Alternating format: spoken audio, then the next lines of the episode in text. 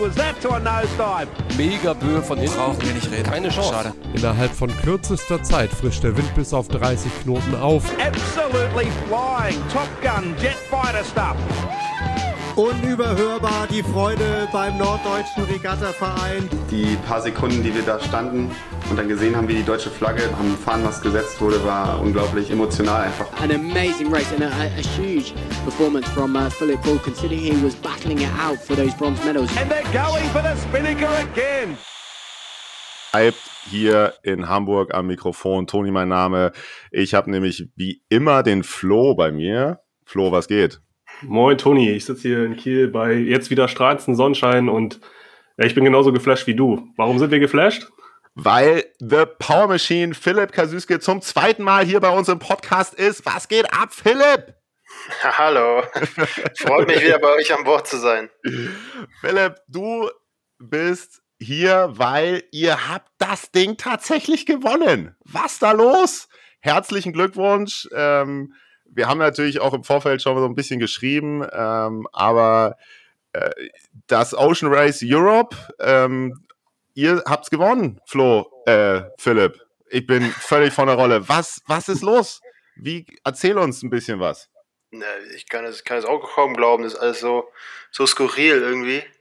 Also, da, also, ich weiß auch nicht so richtig, was ich jetzt dazu sagen soll. Also, wir haben das jetzt, ja, wir haben tatsächlich gewonnen. Und das ist jetzt auch nach drei Tagen, wir haben, wir haben jetzt immer noch gewonnen. Das, man ist jetzt nicht aus dem Traum aufgewacht irgendwie und so langsam wird das Realität. Geil, das Ding. Wir, wir hatten dich ähm, bei uns im Podcast und ihr habt so ein bisschen, oder du hast so ein bisschen vom Projekt erzählt, ähm, wie das jetzt langsam an Start ging, was so eure Ziele sind für das Ocean Race Europe, was ja jetzt die erste Veranstaltung ist, quasi, wo ihr als, als, als Team mitgefahren seid mit der Einstein. Und äh, das, das Ziel, wenn ich das richtig erinnere, ich bin mir sicher, es haben eh alle die Folge gehört, aber machen wir nochmal einen kleinen Recap. Ähm, das Ziel war so, banal gesagt, sich nicht zu blamieren und so ein bisschen zu, zu zeigen, dass man mit einem Boot, was vielleicht auch schon ein paar Jahre auf dem Buckel hat, ähm, trotzdem ein bisschen mithalten kann, oder? Das, das kann man so festhalten. Ja, genau. Also unser Ziel war, wir wollten nicht letzter werden. Und das wäre für uns quasi ein Riesenerfolg gewesen, wenn wir eine von den Etappen auf dem Podium äh, beenden können. So, dann wären wir super happy gewesen, dann wäre Ziel erreicht, hätten wir uns gut verkauft, geschlagen und äh, gezeigt, dass wir was können, dass das Boot was kann und dass es alles eine Kampagne ist, die, die auch Hand und Fuß hat, dass wir auch Leistung zeigen können.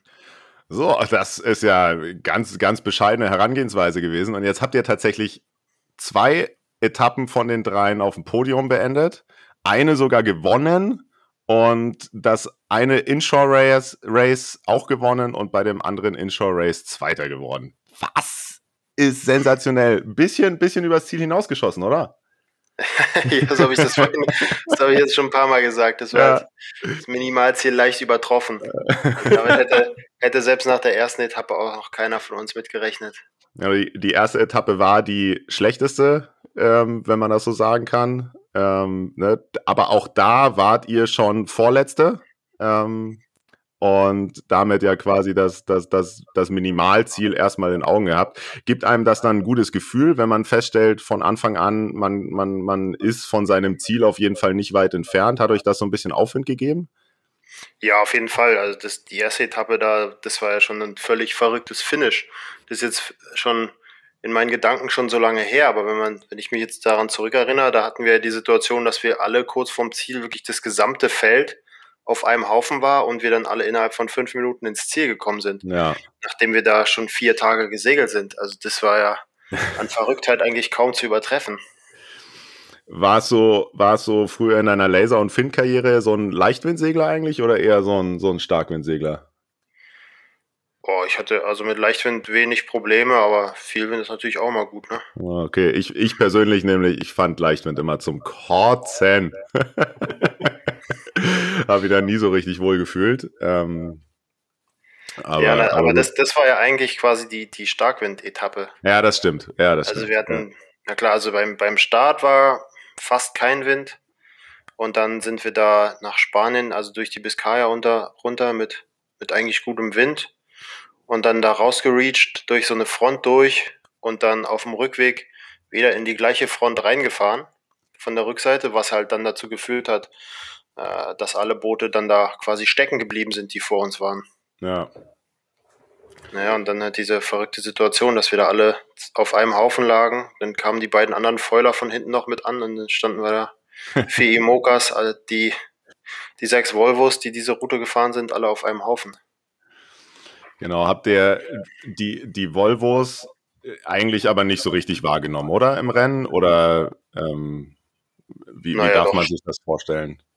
Habt Schon, also geguckt? wir sind, naja klar, also die, die haben wir immer mit auf dem AIS auch angeguckt, zu sehen, was fahren die für Winkel, wie viel Wind ist da, um das so abzugleichen, damit du irgendwie ein genaueres und ein größeres Bild bekommst, was der Wind jetzt tatsächlich macht, weil die Wettervorhersagen immer noch relativ ungenau sind. Ähm, und da, je, je mehr Daten du hast, die du abgleichen kannst, des- desto besser. Aber die, die Volvos, die haben wir ja quasi den ganzen letzten Tag schon gesehen. Hm. Also die haben wir in der Nacht davor eingeholt quasi, da steckten die schon alle in der, in der Front fest. Und dann auch nachts ein paar enge Situationen gehabt mit denen. Ja, spannende Sache. Spannende Sache. Hast du, wenn wir jetzt, äh, ich will jetzt nicht einfach ganz chronologisch irgendwie jede Etappe durchgehen oder so, aber erzähl doch einfach ein, ein, das krasseste Erlebnis vor, seglerisch. Ne? Jetzt nicht irgendwie ein, ein knapper Zieldurchgang oder so, aber irgendwie eine, äh, die, die, härteste, oder du hast die Front schon angesprochen oder die, eine Flaute oder da war, da sind wir rückwärts getrieben oder was weiß ich, was ist dir so im, im, im Hinterkopf geblieben?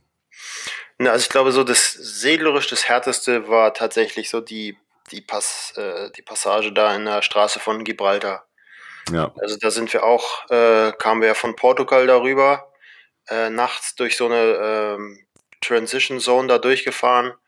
Äh, und dann hatten wir morgens so, fing es, ging es an, äh, ging es los mit so 14 Knoten, 15 Knoten, 16, dann bei 18. Da war ich gerade mit Robert zusammen an Deck, da haben wir uns überlegt, ja, wir sollten jetzt mal reffen. Und dann ging es innerhalb, als wir mit dem Reffen angefangen haben, ging es innerhalb von 10 Minuten auf 25 hoch. Da sind wir dann auch direkt ins zweite Reff. Eine halbe Stunde später waren dann 35 Knoten und das hatten wir dann zwölf Stunden lang gegen an. Oh Mann, ey. Also das war völlig merkwürdig, wie das auf einmal so, als ob da einer die Tür aufgemacht hat, äh, hat es dann da geballert. Ja. Und da ist ja uns ja dann auch, sind uns irgendwann die Windanlagen ausgefallen. So, und dann, das war auch eine, eine merkwürdige Situation. Also da sind wir gerade ähm, mit so zusammen mit dem äh, Volvo 65 aus Litauen mit Ember Sail gesegelt und wir sind an der Kreuz äh, immer ein bisschen höher gefahren, haben aber in den Wänden viel mehr verloren als die, weil unser Boot dann immer fast stehen geblieben ist. Ähm, Hm. äh, einfach weil wir halt, naja, so, so viel Fläche haben. Ähm, und dann waren die gerade dabei, also hatten wir die gerade wieder abgeklemmt und die wollten hinten rumfahren, als dann unsere Windanzeige auf einmal um 180 Grad gedreht hat und der Autopilot dementsprechend eine Wende fahren wollte. Das konnten wir aber so gerade noch verhindern und dann standen wir halt einfach nur mit dem Bug im Wind, sind sofort rückwärts getrieben, zurück in Richtung äh, Litauen, in Richtung Ember Sales, die Ja. gerade hinter uns rumfahren wollten. Und die hatten ja in der Etappe davor noch den Crash mit dem äh, anderen, äh, dem anderen Imoka von 11th Hour. Also die müssen sich auch gedacht haben, was ist denn los mit diesen Imoka-Seglern? Die sind ja völlig verrückt. Oh, oh, brutal, ja. Hand aufs Herz. Bei 35 Knoten, da geht dann schon der Stift, oder? Ähm, das, ist, das ist gar nicht so übel, wie es, wie es sich anhört, weil ähm, also 35 Knoten hatten wir vorher auch, halt aber von hinten. Und das war eigentlich fast unangenehmer, weil das Boot dann immer so Nosedives fährt in, in den Mhm. Wellen. Ähm, gegen an, äh, da hast du halt auch, da, die, die Schräglage ist immer gleich, du hast dann relativ wenig Segelfläche oben und es ist dann halt so ein bisschen ähm, für den Magen ein bisschen anstrengender, immer gegen die Welle gegen an, weil dann halt du ein bisschen mehr Seegang spürst. Aber auf den, auf den Booten, da merkt man halt, die sind dafür gemacht. Also die, die halten das aus. Das ist alles kein Problem. Ah, das ist doch schon mal gut. Das ist doch schon mal gut.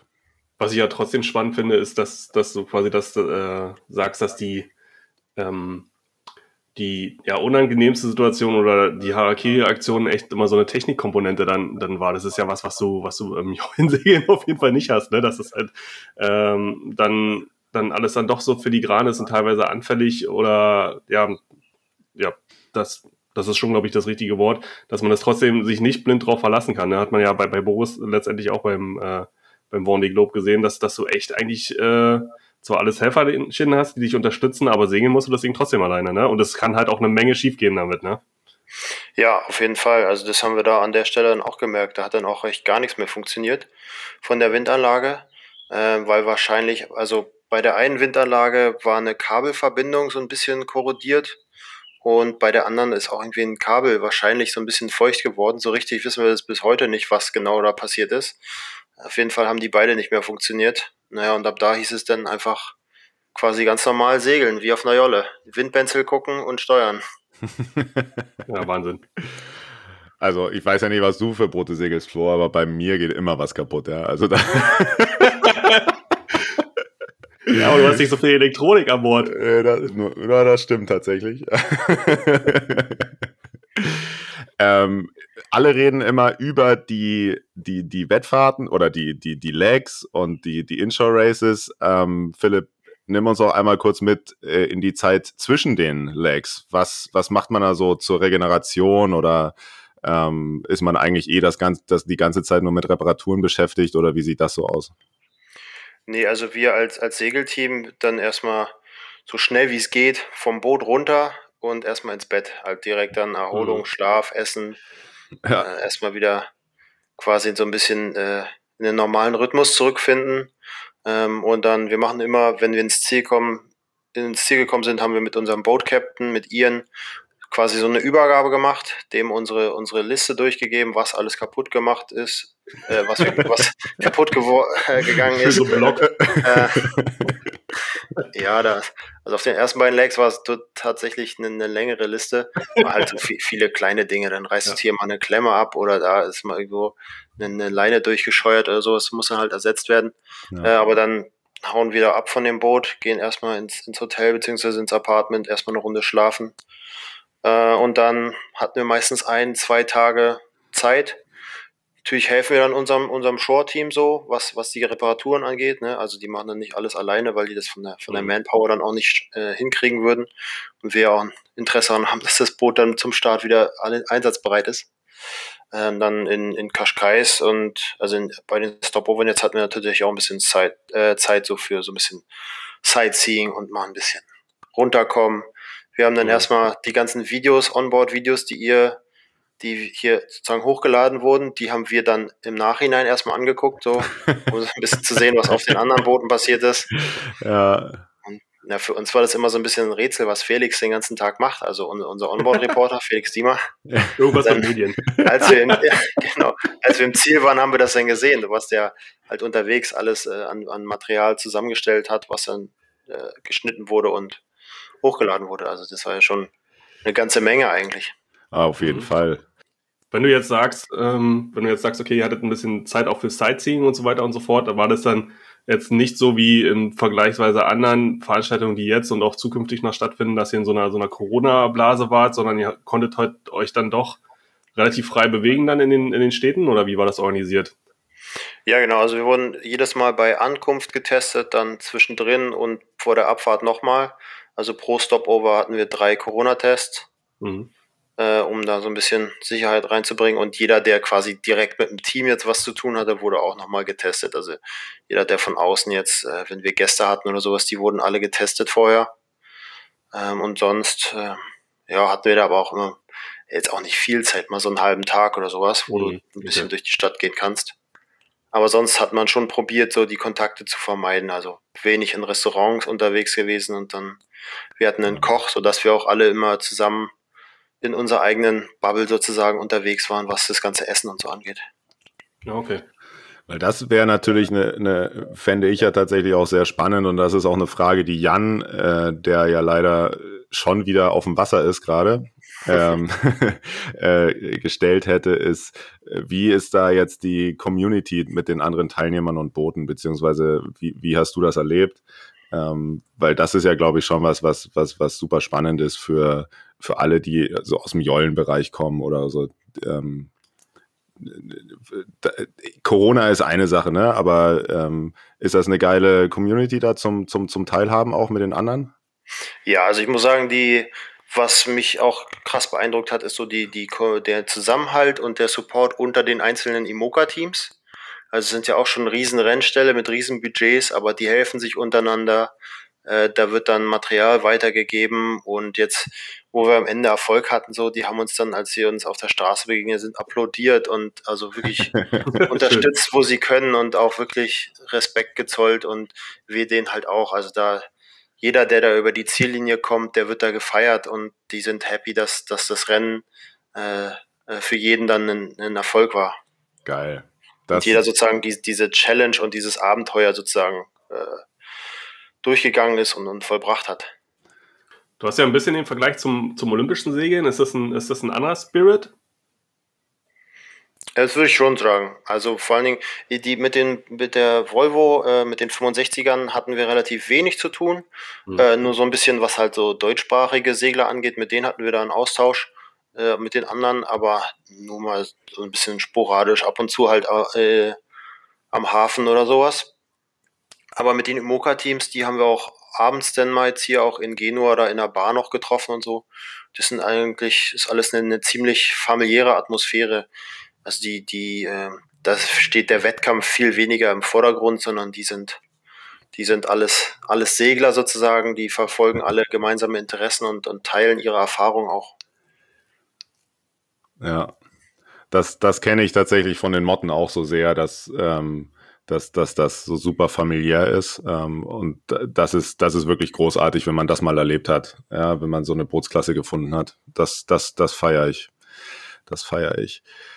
Du sagtest, dir, euch wurde applaudiert auf der Straße. Ich bin mir sicher, dass, dass, dass eine Menge Menschen äh, euch gratuliert haben, ob über soziale Medien oder, oder direkt angerufen. Ähm, ganz, ganz platte Frage. Ähm, seid ihr jetzt seid ihr jetzt richtig Fame oder merkt man einen großen Unterschied quasi oder ist das, äh, hält sich das jetzt verhältnismäßig in Grenzen? Ja, das, das frage ich mich auch. Also äh, für, mich, für, mich, ist alles so wie vorher. So. Ich war jetzt drei Wochen segeln, jetzt bin ich wieder zu Hause so und äh, also Chiara behandelt mich so wie vorher. Also da hat, hat sich jetzt nichts geändert. Ja, schade eigentlich, ne? Was, was, was muss man machen, ja? Was muss man machen? Ja, wirklich, was, was muss ich noch tun? Nee, also für mich ist alles so wie vorher. Also das äh, ist jetzt quasi ein Riesenerfolg, aber so richtig realisiert, glaube ich, habe ich das immer noch nicht.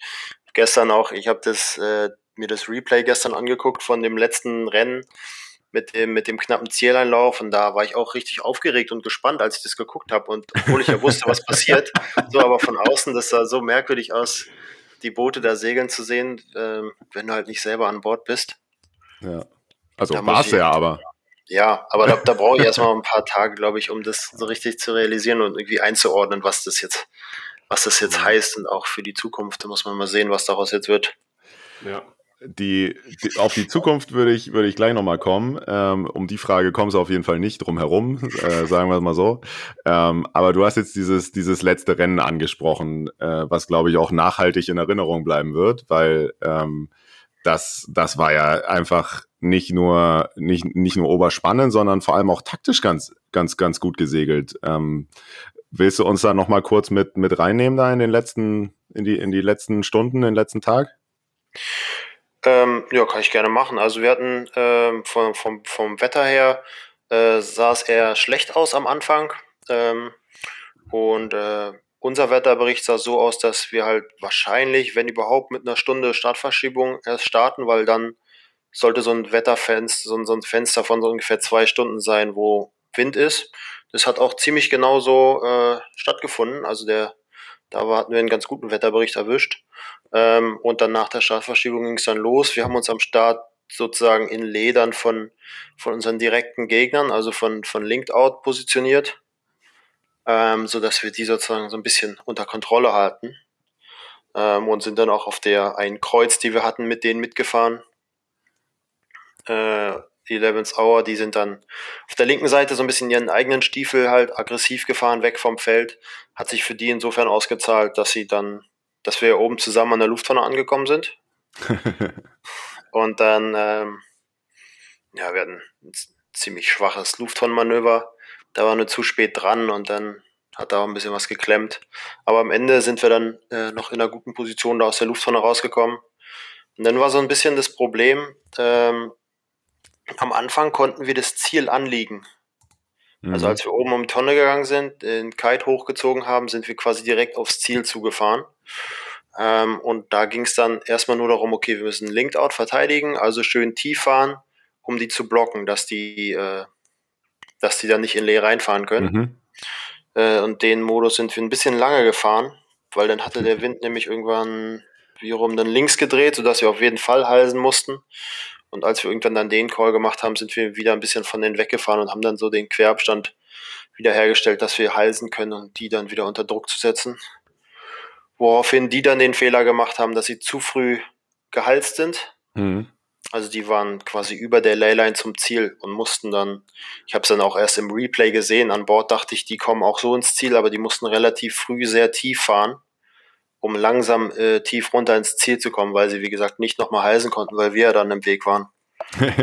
Und das hat für uns dann die Tür aufgemacht, da schön mit Schwung nochmal ähm, die auch ein bisschen anzugreifen von hinten. Ähm, und dann im letzten Moment halt äh, tief zu stellen, aber da hatten wir dann viel mehr, viel mehr Fahrt. Ja. Und da, also von uns sah das dann auch nicht so knapp aus, wie es tatsächlich war. Ja. was, ich ja, was ich ja darüber hinaus echt bemerkenswert finde, ist, dass du ähm, quasi äh, deine eure Taktik dann jetzt letztendlich so beschreibst, wie wenn du äh, auf einer Jolle sitzt und man muss sich auf, eigentlich dann dazu überlegen, dass ihr auf dem Boot sitzt, was ja äh, oder berichtige mich, wenn ich falsch liege, aber das Ding ist ja eigentlich nicht für äh, so kurze Rennen mit vielen Manövern gebaut, oder? Gibt es da ein anderes Setup auf dem Boot, also sowohl technisch als auch von, von, von der Crew her? Nee, die Manöver sind wir so gefahren, wie wir sie auch ähm, offshore segeln. Okay. Also in der, also sind wir auch dann zu fünft. Ähm, und da haben wir die, die gleichen Positionen im Prinzip. Ähm, das alles so wie, wie, wie ähm, im, im normalen Segelbetrieb auch. Nur das Ding ist halt, da hast du völlig recht, die Boote sind nicht für Manöver gemacht. Also in jeder Wende bleiben wir fast stehen. Halsen dauert auch extrem lange, weil jedes Mal das, äh, den äh, Ginnaker zuerst halsen musst und dann das Groß hinterher. Also kannst du quasi nicht jetzt wie auf einer TP oder auf so einem anderen, auf einem anderen Ja. äh, großen Schiff ne, ka- kannst du keine richtige Halse fahren, so mit Schwung, sondern musst da immer erst so ein bisschen auf alles auf Sicherheit, dass auch das Rig dann stehen bleibt. ja, sag mal, die Prioritäten, ne? Also, wer das jetzt nicht ganz nachvollziehen kann, der geht sich jetzt sofort das Replay angucken, ähm, weil es nämlich wirklich einfach eine oberspannende Geschichte war und äh, tatsächlich eher nach, nach Dingi-Segeln äh, aussah, fand ich, von, von, wenn man mal vergisst, wie groß die Boote eigentlich sind.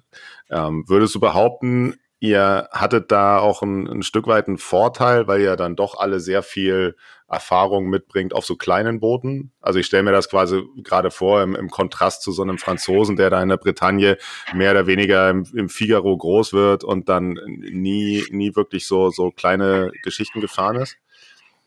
Äh, ja, das würde ich schon sagen. Also vor allen Dingen jetzt, wenn es darum ging, äh, äh, die letzte Halse und ähm, jetzt die, die letzten paar Meter zum Ziel, war es auf jeden Fall ein Vorteil, dass äh, Annie, Robert und ich, also wir waren zu dritt dann in, im Cockpit und haben sind das Boot gesegelt. Die anderen beiden waren vorne auf dem Bug. Ähm, da war es schon von Vorteil, dass wir uns sozusagen verstanden haben, dass wir alle wussten, okay, wir das passiert jetzt und wir müssen das und das machen, um die zu schlagen. Ähm, und ich glaube, die waren dann am Ende so ein bisschen davon überrumpelt, dass wir so dann tatsächlich wie im Matchrace dann so ein bisschen aggressiv die auch hochrufen, weil normalerweise ist das nicht üblich äh, in der Imoca-Klasse. Ne? Wenn Ja. in den, den Offshore-Rennen an dem Start so, da geht man sich aus dem Weg, da pocht man jetzt nicht auf sein Vorfahrtsrecht und da fährt jeder dann so ein bisschen für sich. Ja. Jetzt, Philipp, jetzt kommt die Frage mit der Zukunft. Ähm, wie geht's jetzt erstmal weiter? Also natürlich ist es jetzt alles noch so frisch, dass, dass, dass man das erst nochmal genießen will, aber ähm, wie geht's weiter fürs, äh, für, fürs Offshore Germany, Offshore Team Germany? Entschuldigung. Äh, ja, das ist, eine, das ist die große Frage. Das so richtig äh, wissen wir das selber nicht, weil das auch nicht so wirklich in unserer Hand liegt. Ähm, also im Moment ähm, gibt es, glaube ich, nur ein, ein bestätigtes Team äh, überhaupt, also ein Imoca-Team, 11th Hour, die sagen, okay, wir, wir haben das, das Budget und wir sind auf jeden Fall am Start beim nächsten Ocean Race. Mhm. Für die anderen Imoca-Teams ist es fraglich, ob sie an den Start gehen können oder nicht, weil sich der Termin mit dem Start von der Route du Rhum, also Hm, einem großen ah, okay. Imoca-Rennen aus Frankreich über den Atlantik, ähm, das überlappt sich. So, das sind die ganzen französischen Teams, die deren Priorität ist, dieses Rennen zu fahren. Mhm. Und äh, ja, wir können jetzt schlecht mit 11th Hour alleine äh, das Ocean Race segeln, als mit zwei Imokas. Also da sollten schon so sieben Teams am Start sein. Und jetzt geht es so ein bisschen darum, irgendwie da einen Kompromiss zu finden zwischen den Vorstellungen vom Ocean Race und äh, den Vorstellungen von der Imoca-Klasse. Und Das läuft jetzt gerade alles so ein bisschen im Hintergrund, diese ganze Diskussion und die Planung, inwiefern dann man da zusammenkommt und dann ein schönes Rennen stattfinden lassen kann. Das ist natürlich ärgerlich, ja, dass man sich, eigentlich will man das genießen und nach vorne gucken. Es wäre bestimmt auch jetzt total geil, so direkt, okay, da geht's los, da geht's weiter, let's go, wir sind hype, lass mal wieder das Trainieren anfangen übermorgen. Ja, aber ähm, das ist natürlich ein bisschen schade. Ähm, ich drücke euch die Daumen, dass das, dass das, dass das äh, sich positiv entwickelt, die ganze Geschichte. Ähm, Ja, vielen Dank. weil das Also- da, da, mit, mit, mit, dem, mit dem ersten Schritt jetzt dann da sofort wieder so ein bisschen abgewürgt zu werden, das wäre natürlich todesärgerlich. Ja, das hat der Sache dann so ein bisschen Dämpfer gegeben, so ein bisschen jetzt so in diese Unsicherheit entlassen zu werden, was, was jetzt, was jetzt überhaupt mit dem Rennen passiert und äh, mit der ganzen Vorbereitung. Aber das, äh, das gleiche Problem haben alle anderen Teams auch. Also selbst die ganzen ähm, Volvo 65 Teams. Ähm, nach meinem Wissen ist da auch noch keins komplett durchfinanziert und hat da äh, das Startgeld bezahlt quasi. ja, Ähm, also das ist ja alles noch ein großes Fragezeichen, welche Teams am Ende am Start sind und wie das Rennen dann tatsächlich aussieht. Sag mal kurz, was, was hilft euch mehr? Euch das Geld geben oder selber eine Emoka kaufen, damit mehr Leute am Start sind? Also dann, dann lieber uns, weil im Moment kannst du keinen Imoca kaufen. Also es gibt einfach keinen auf dem Markt. Selbst wenn du wenn du möchtest, dann gi- gibt es keinen. Also es geht nicht. Mhm. Du kannst keinen Imoca kaufen im Moment. Ähm, ja, natürlich. Der, der beste Support für uns wäre natürlich, wenn, wenn wir unterstützt werden, ähm, weil wir als Team, wie gesagt, einen Imoca haben, den auch sehr gerne bewegen möchten ähm, und ja, einfach gerne weiter Deutschland repräsentieren wollen. Ne? Das hat jetzt schon ganz gut geklappt für den Anfang und darauf, äh, denke ich, kann man ja auf jeden Fall aufbauen. Also, liebe Leute da draußen, ihr habt's gehört. Ähm, vielleicht hat ja der eine oder andere noch äh, eine ein bisschen zu viel Geld in seiner Firma rumliegen oder so. Und äh, Ja, naja, jetzt mit ne, durch Corona und so ist es natürlich alles extrem schwierig geworden. Ja. Deswegen sind wir umso glücklicher, dass wir jetzt uns hier äh, so gut verkauft haben und den, den Erfolg jetzt mitgenommen haben. Haben wir schon das, das Optimum rausgeholt aus der, aus der Situation, die wir jetzt hatten. Und da sind wir natürlich auch optimistisch, dass wir auch in Zukunft dann mit den Problemen fertig werden, was auch immer dann da kommen mag. Aber das zu dem Thema, Toni, wollten wir eh eine Folge machen. Also Sponsoring im Segelsport. was, man da, was man da für gute Sachen machen kann, das äh, schon mal ein kleiner Spoiler auf eine der nächsten Folgen. Äh, vielleicht kriegen wir ja darüber dann auch noch einen äh, Sponsor fürs äh, ähm, Offshore Team Germany organisiert. Die Folge höre ich mir auf jeden Fall an. Kein- äh, ist ja ein bisschen Druck jetzt da, Flo, ne? ja, ja. ja, ähm, hast du noch was, Flo? Mm, äh, Ich habe wirklich nochmal eine, ähm, eine Frage. Ähm, Also ihr macht das äh, klar irgendwie ähm, aus, aus Marketing-Sicht, das hast du ja gerade angesprochen, ist, es ist ja nicht nur im Sport so, sondern irgendwie, dass ja sämtliche Budgets jetzt eingefroren werden. Ähm, Du sagtest irgendwie, Route Rühmen findet auf jeden Fall äh, statt. Wäre das auch eine Option, damit zu fahren? Oder sagt ihr, nee, wenn, dann Ocean Race oder gar nichts? Naja, das ist halt, äh, ich glaube, ein Einhandrennen. Ach so, also okay. Da, ähm, naja, wie gesagt, im Moment ist alles, alles so ein bisschen fraglich. Viele, Mhm. Da werden viele Optionen gleichzeitig geplant.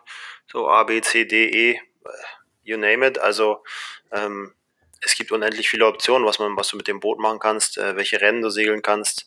Äh, da müssen wir jetzt auch erstmal uns sammeln und auch erstmal ein, zwei Wochen wieder reflektieren und, und gucken, auswerten, was, was was jetzt gut gelaufen ist ähm, und was man in Zukunft vielleicht anders machen kann oder worauf man aufbaut. Ja, das habt ihr euch auf jeden Fall auch verdient. Das, das, ist, das ist klar. Also die Segelcrew hat jetzt Pause und jetzt, jetzt kann das Management wieder voll, voll zuschlagen und, und planen und machen.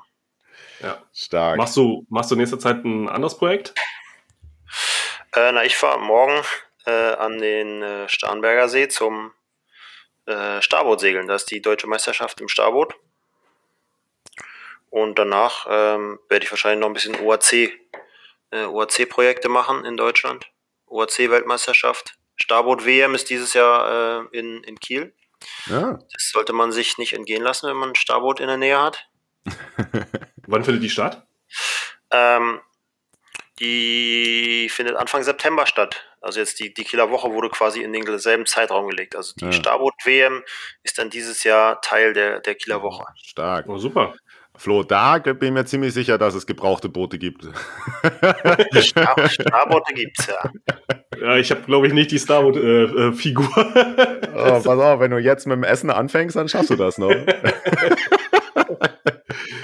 ja, aber das klingt ja alles ganz spannend, Philipp, als ob man dich ja vom Wasser nicht lange weit fernhalten kann, oder?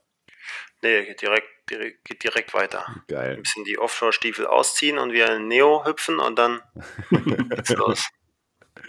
Ja, stark. Auch da sind auf jeden Fall die Daumen gedrückt. Ähm, auch wenn wir es ja dann leider dann dieses, also bei den Veranstaltungen dann nicht medial so geil aufbereitet bekommen, äh, wie jetzt beim letzten Event. Aber gut. Nee, aber da ist, wie gesagt, ein Budget für eine deutsche Meisterschaft ist wahrscheinlich auch ein bisschen was anderes als das, die Kohle, die die vom Ocean Race da zur Verfügung haben, um da mit dem Helikopter so ein Rennen zu filmen. Ja, auf jeden Fall. Auf jeden Fall.